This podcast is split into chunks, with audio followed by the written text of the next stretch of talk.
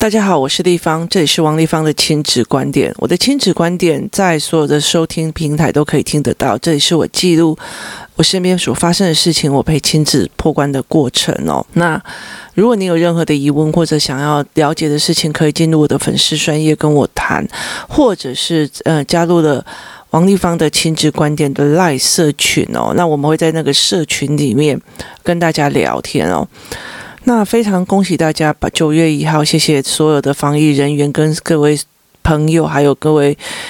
呃，所有国民的努力哦，我们终于可以把小孩送进去学校了哦。今天呃，这一集有可能就是大家都在送小孩进去学校的这个过程哦。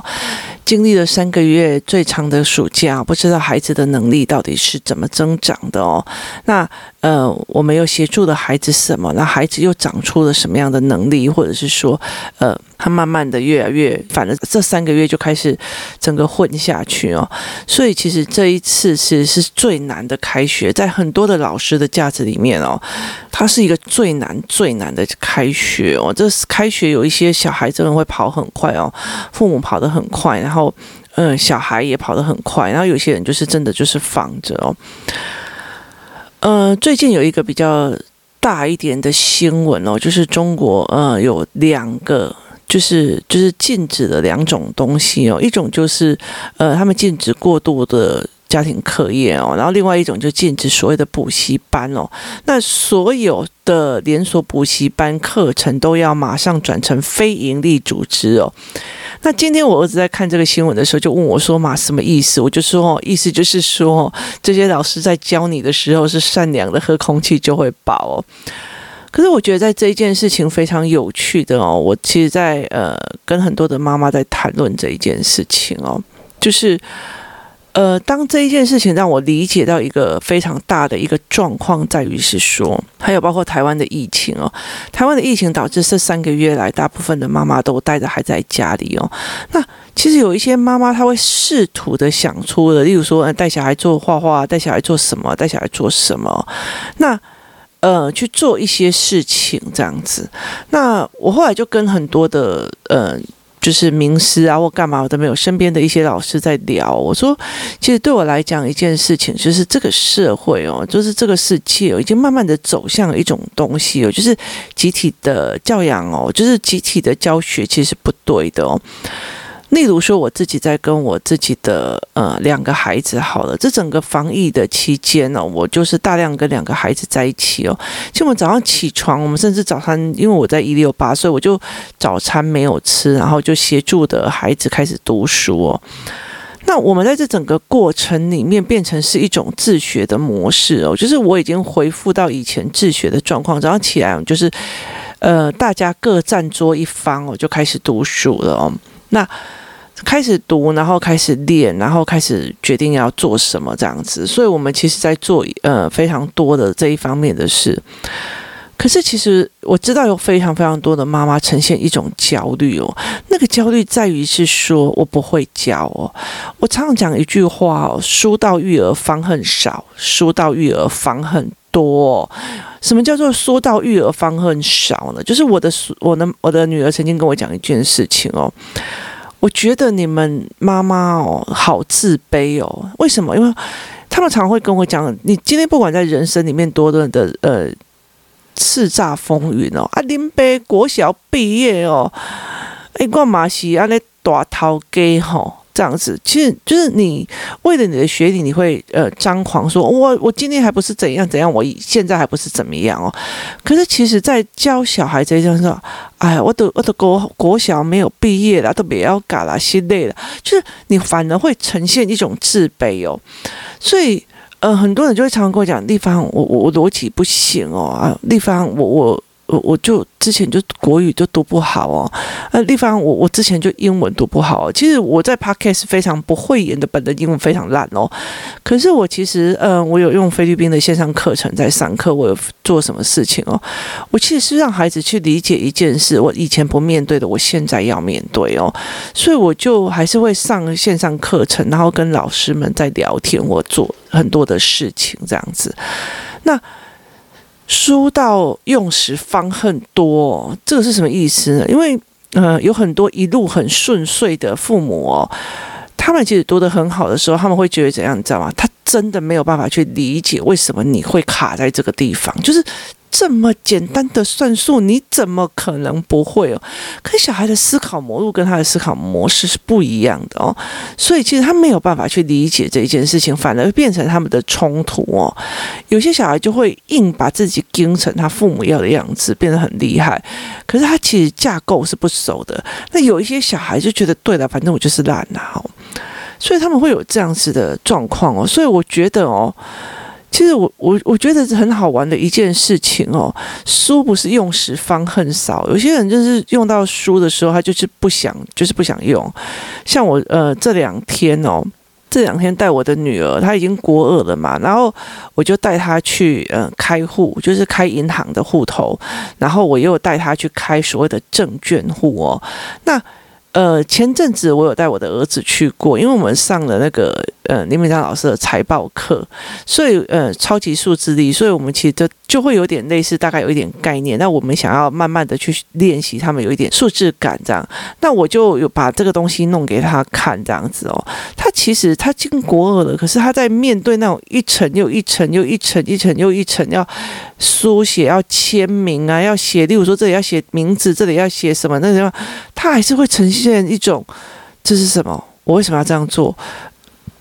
他不知道，他甚至他会整个人脑皮脑方妈，我们家地址是哪里？哈，我们家地址你不知道哦。那他会认为，就是你会认为，觉得他应该会马上使用出来的地方，他会觉得我妈妈在旁边，我要靠。我就我今天就开玩笑跟他讲说。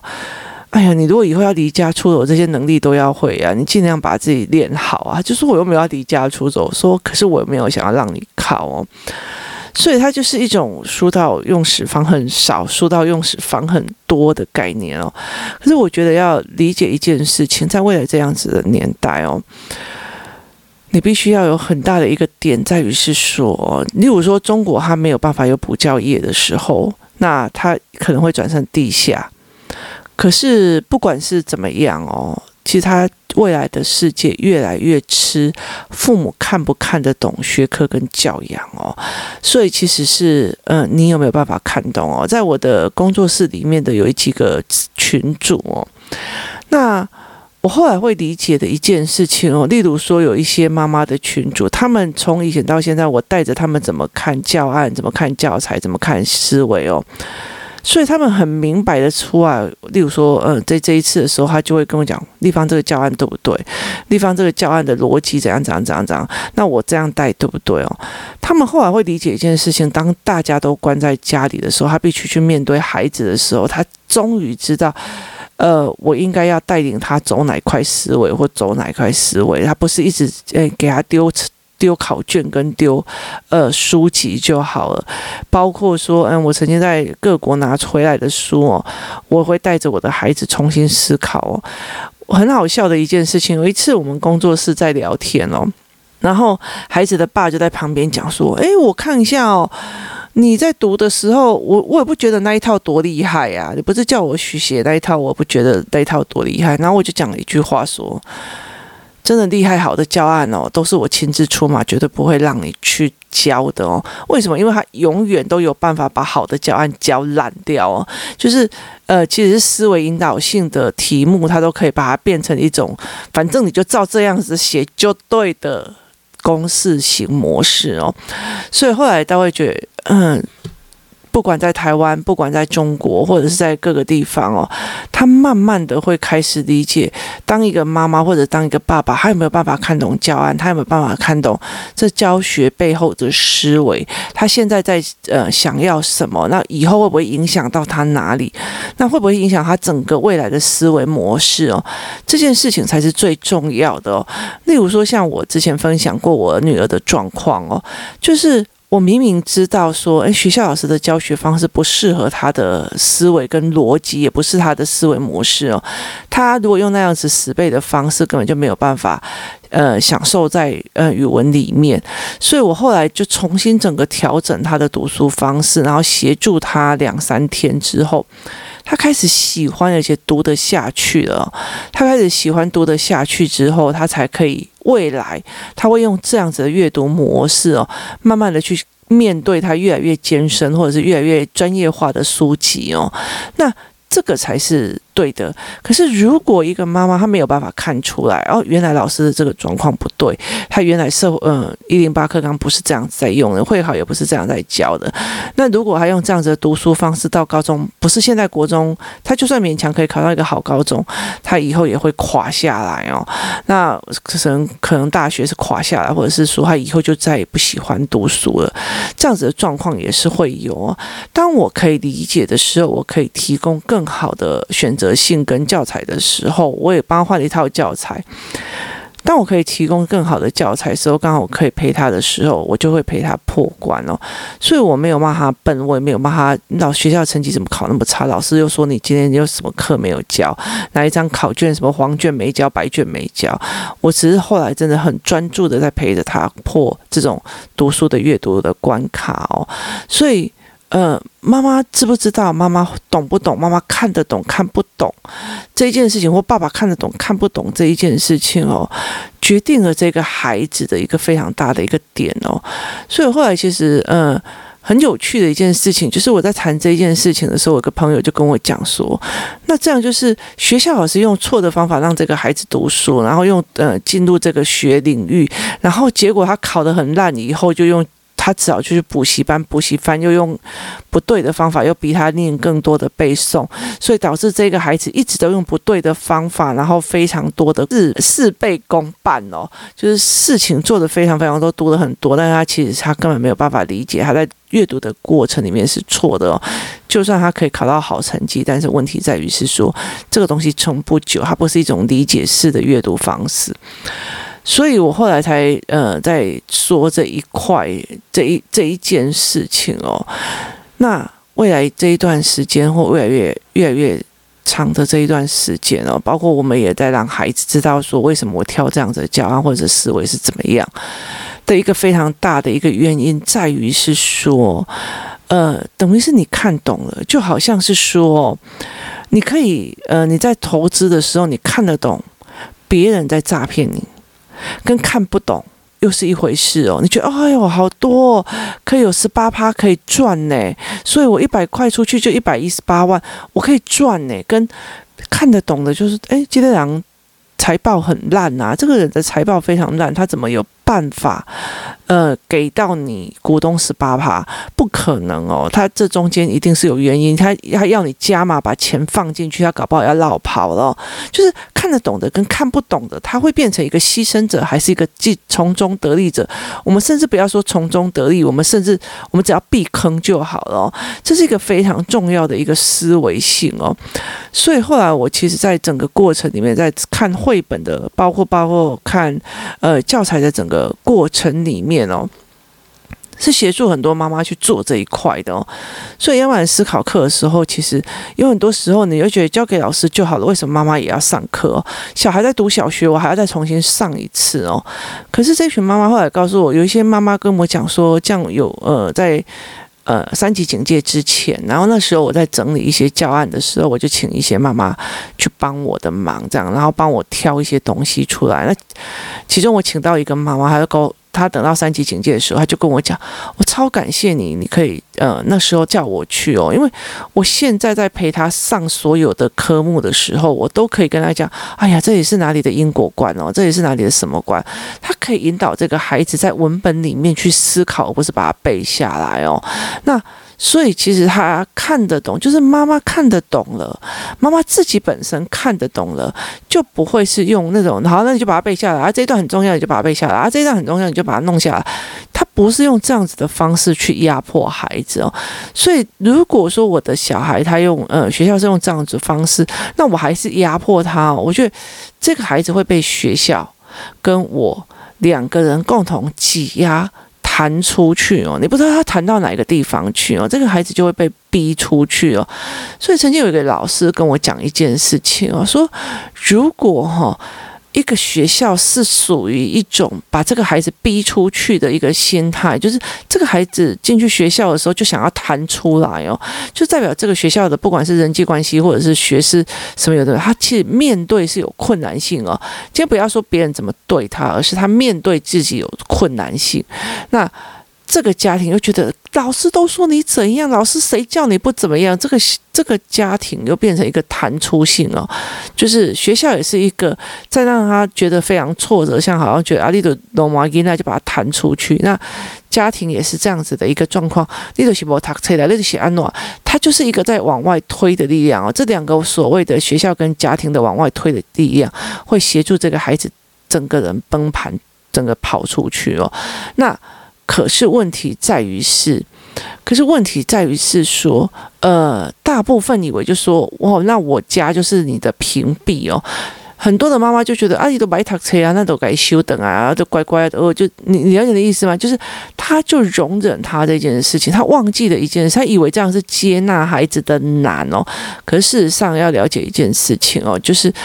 呃，这个孩子没有建立到足够的能力去做事情哦，所以他会面临呃人际关系的苦，他会面临阅读阅读障碍的苦哦。所以以我女儿面对呃国文这个学科来讲，她在学校是痛苦的，因为她国文真的是读不进去。然后妈妈又开始用呃老师的方式在逼她的时候，这个孩子在国文里面他就是一个所谓的崩裂性哦。可是问题在于是，我也没有觉得阿林老师还卖差别啦，你卖差别啦，我没有讲这一句话哦。那我也没有觉得说国文就放弃啊，反正你就是兴趣不在此，资质不在此，不是，而是我协助这个孩子去用他的方法、他的逻辑去进入了这个学科之后，然后让这个孩子重新去呃面对这一名学科，然后开始去找出他读书的读国语文的自信。我不是放懒哦，那台湾很大部分不是两边一起挤压这个孩子，然后就是一边挤压一边放懒。他就是要不然就是共同放烂，共同放烂的状况，在现在的呃学习状况里面非常非常多。意思就是说啊，我我的小孩又不是那一块料，他就是不喜欢这一门学科啊。我看哦，他就是没有这一门学科的支持，所以小老师就会觉得说啊，老师你就不要逼他了，你是你干嘛逼他？你就怎样怎样怎样？那老师就觉得，既然家长都这样想了，那我们就放着他吧。You happy，我 happy，大家都 happy 哦。事实上，真的嘛，这个孩子他其实一。一直都没有具备真正的能力或者基本素养去面对这个世界哦，那他真的未来会很 happy 吗？那我们真的如果在业界里面走过的，然后创业过的，或者是在呃所有职场跑过的，你就会知道无能无能感是最大的痛苦。所以回到呃我们一刚开始在讲的，中国已经进了所谓的补习班哦，然后。呃，我们其实也在跟菲律宾那边的老师在谈哦。其实，如果中国建的呃所有的补补习班，啊包括他的英文的考试都减低哦，但是问题是在于是他们的窄门还是很窄呀，他们高考的压力还是非常的大。我蛮建议大家有空的话去看一个纪录片哦，那个纪录片是呃中国他写高考哦，那。我在小孩很小的时候就让他们看这些纪录片哦，例如说呃毛坦厂吧，他叫毛坦厂。今天我还在跟我女儿讲说，天哪，这一个学这一个地方大概就没了哦。那个地方就是哦，每年他没有办法考上高考，或者他想要重考的人，我们就会去南阳街或补习班嘛。那他们的状况是，他们就去这一个补习班，那个补习班多大，你知道吗？跟一个学校一样的大。是一个两千多人的大学校哦，那个学校就是从呃你考不好，然后就报名进来，然后他就一直练练练练到你下一次考试的大型补习班。他们有自己的操场，然后他会有呃各国的，就是各地的人，例如说你不管哪一个。偏乡或干嘛，他们只要为了他自己的寒门可以出一个能干的儿子哦，他们就把小孩送到那里去，然后在那里非常可怕。他本来只是一个小村庄，然后后来到最后有很多陪读的人哦，有些爸爸妈妈自己本来还蛮有，呃，例如说呃是一个经理人或干嘛，然后结果后来为了这个小孩要重考，他就来陪他，然后就在那边找一个保全的工作或者是什么工作。那大部分的父母就会，呃，例如像我们的大学城好了，就是例如说以逢甲这样子，旁边就一堆的小房间让这个逢甲的学生读。那他们那边比较特别的是，这一个东西不是大学，它是一个补习班，大型补习班。然后所有很多的父母就是住在旁边。他就是住在旁边，为什么每天中午帮小孩送饭？所以如果我今天我的小孩考试考不好，然后呃这个大的补习班在花莲，那我就可能我们全家我就跑去花莲，然后住在一个小房子里面，跟我女儿住在一个小房子里面，然后每天煮饭给他吃啊，然后面对他的联考压力哦，然后去做这一件事情。那今天我在跟我女儿聊天的聊天的时候。我们在谈一个议题的时候，他忽然讲一句话：“妈，我忘记了，那不就是那个那个一两千多人的那样子的那个整个赵镇一样的，就是那个整个镇就样貌全变了，你知道吗？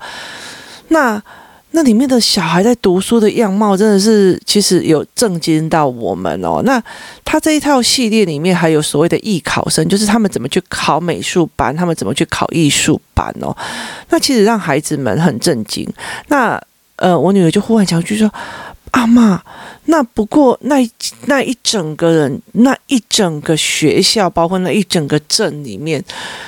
都要被灭掉了，就是等于是他不能再招生了哦。所以其实我我就忽然觉得，哎，这个事情真的蛮大的哦。”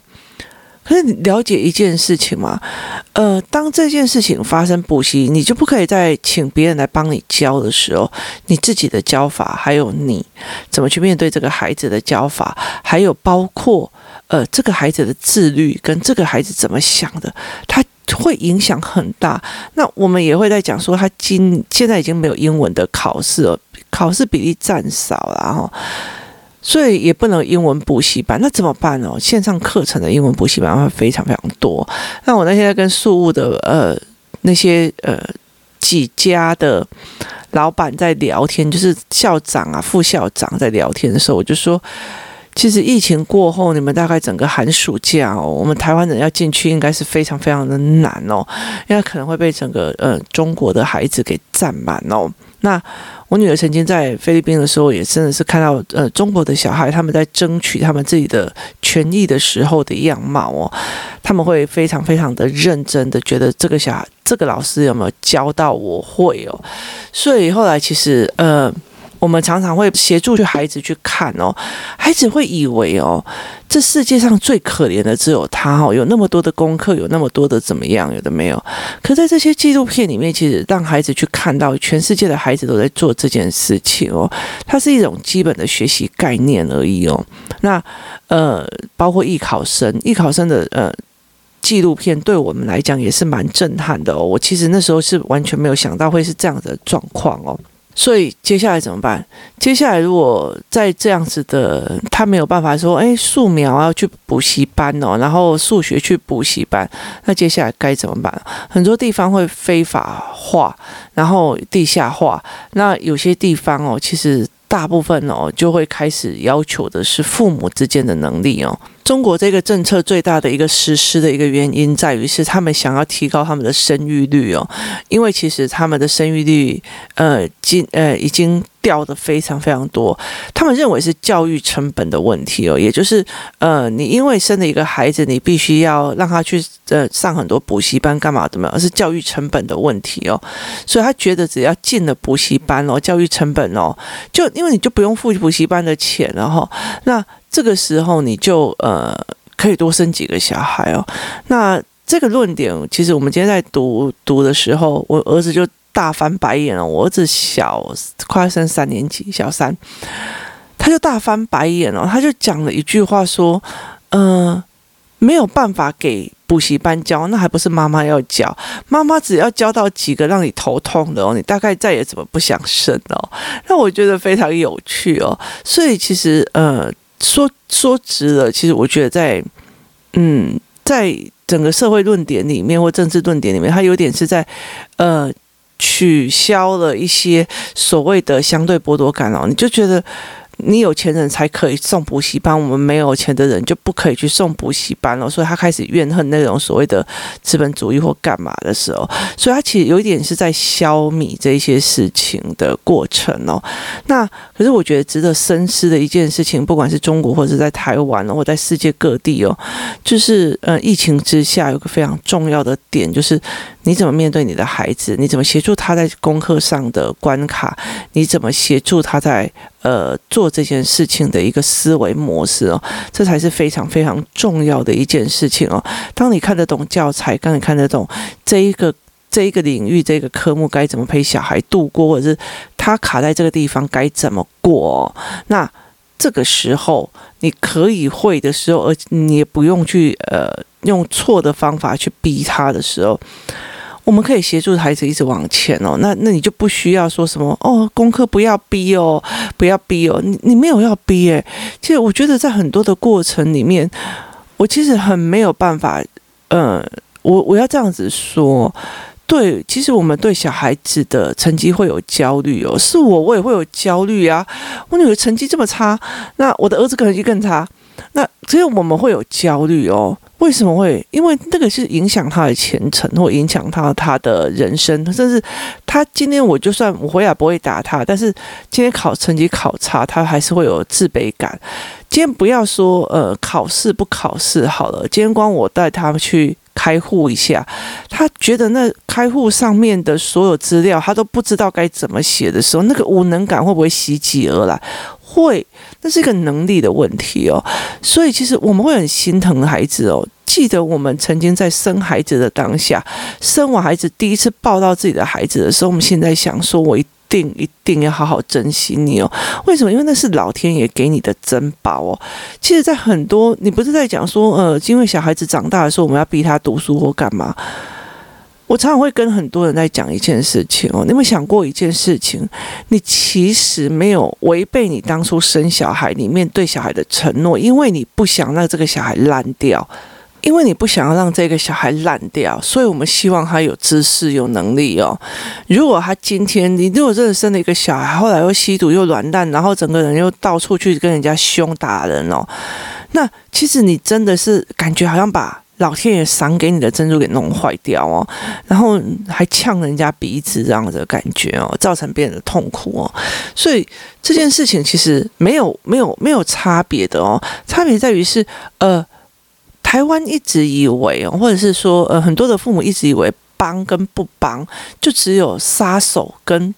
强制这两个中间，中间值都没有。怎么协助这个孩子，呃，真正的理解课文，然后怎么协助这个孩子去看他是听觉型的人格或什么的人格哦，他问题卡在哪里去做协助哦，这才是一个非常非常重大的点哦。接下来，他其实呃，这个东西其实不能在大大的班级去使用，这个东西真的就是你要耐心的下来去用哦。我记得我在很久很久以前哦，我曾经看过一档节目哦，他在呃，我访问一个所谓的广播员，然后他在讲说他陪伴他中风的父亲哦，将近十五年的过程哦。那那一次的访谈让我觉得非常有意思的一件事情在于是什么？你知道？在于是他在讲说他其实很烦，因为呃，有时候。刚把他的爸爸整理好了以后，他又拉肚子了，就是失禁嘛，哈，所以他就觉得你在刁难我嘛，哈，他就会觉得是这个样子，所以他就会非常非常非常的生气，然后于是乎他就会开始对他吼或干嘛，然后他会觉得很埋怨，为什么哥哥姐姐都不需要，因为他未婚，所以他必须要去养这个爸爸，或必须要去承担这个父亲的状况哦。所以他就是呃，从头都到处都充满了埋怨哦。然后忽然有一天，他忽然就觉得说，他又不是故意的哦。然后他就觉得事情都已经这样，为什么我需要埋怨？于是从那一天开始，他就觉得那甘愿走，甘愿去，他就甘愿了哦。等他一甘愿没多久，他爸爸就过世哦。所以我后来在想一件事情哦，人哦，其实就是在考这个哦。其实嗯，以前我们在。读陪小孩读书的过程里面，我有时候会觉得孩子的爸都不陪哦，所以 key more 吧。可是我后来会觉得说，算了，这小孩是我的，我希望他养成什么，我自己下来刚完走下来陪的时候，我下来陪我女儿，下来陪我儿子的时候，其实他们让我觉得是关卡的关卡，慢慢的都不是关卡了。当你面对的时候，其实老天爷